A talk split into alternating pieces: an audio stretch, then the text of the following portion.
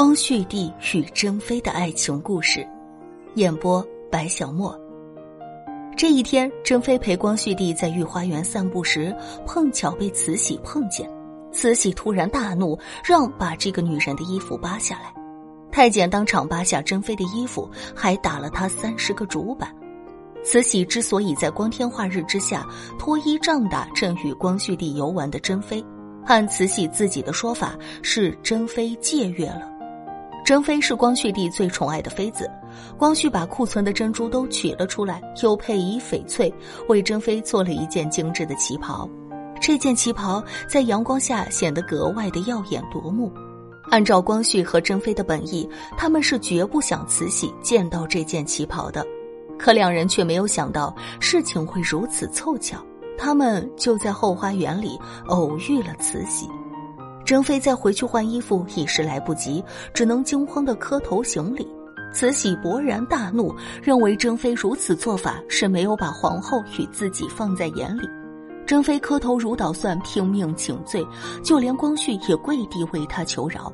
然而慈禧丝毫不把这两人放在眼里，手下的两个太监冲上去就扒了珍妃的旗袍，接着又把她拖回宫里，用竹竿抽打了三十下。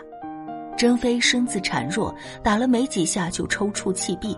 等打完了，她已经不省人事，浑身的经脉止不住的颤抖。御医过来开了几副方子，好不容易清醒了，可晚上又发起了高烧。而这并不是慈禧第一次打珍妃，也不是最后一次。她第一次遭受到脱衣杖刑是在光绪二十年，当时珍妃和姐姐瑾妃去向慈禧问安。慈禧认为他们不遵家法，就让太监褪去其衣物，对其进行杖责。慈禧给出的理由是干预朝政。戊戌变法失败后，光绪帝遭到了慈禧的软禁，他再次对珍妃施以了脱衣杖刑的刑罚，还把她关进了钟粹宫后的北三所，这里是明代奶妈养老的地方，晚清时期几乎荒废。珍妃住在一间闭塞的房间里，屋里屋外都上了锁。每逢初一、十五，都有老太监代表慈禧来向珍妃训话，而珍妃也只有跪着挨骂的份儿。而她最后也是死在了慈禧手上。当年八国联军进北京，慈禧忙着逃跑，还不忘了让人去北三所接出珍妃。慈禧称珍妃年轻貌美，必遭洋人侮辱，愧对列祖列宗，然后让珍妃投井自尽。珍妃不愿意，慈禧就让太监把珍妃抬进了井里。就这样，年仅二十四岁的珍妃失去了性命。慈禧如此憎恶珍妃，原因有三：首先，珍妃集光绪宠爱于一身。珍妃青春灵动，性格乖巧，又接受过新鲜事物，和光绪很有话题。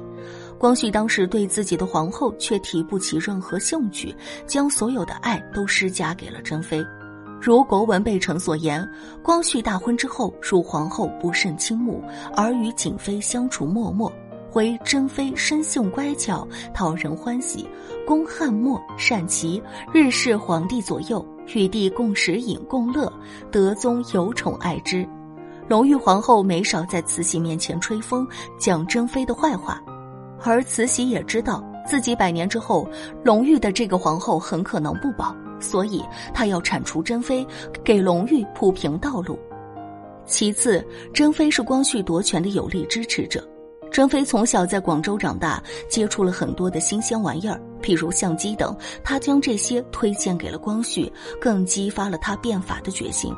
后来，光绪组织戊戌变法，珍妃也没少想办法给他笼络人才。珍妃的存在已经彻底的威胁到了慈禧的统治地位。他绝对不允许后宫之中有此人的存在，最后杀鸡儆猴，给光绪立威。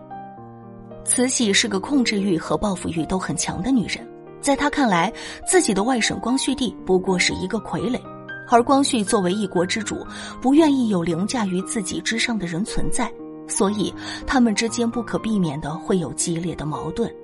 只是慈禧在宫中树大根深，光绪虽然是名义上的皇帝，可手中的权力却并不如慈禧。当然，珍妃本身也有些恃宠而骄，她平日里奢靡无度，甚至有过卖官受爵的行为。受慈禧的影响，他手下的那帮宦官完全不把光绪放在眼里。光绪为了树立威严，曾经仗打过李莲英。李莲英是慈禧的化身，打李莲英等于打慈禧。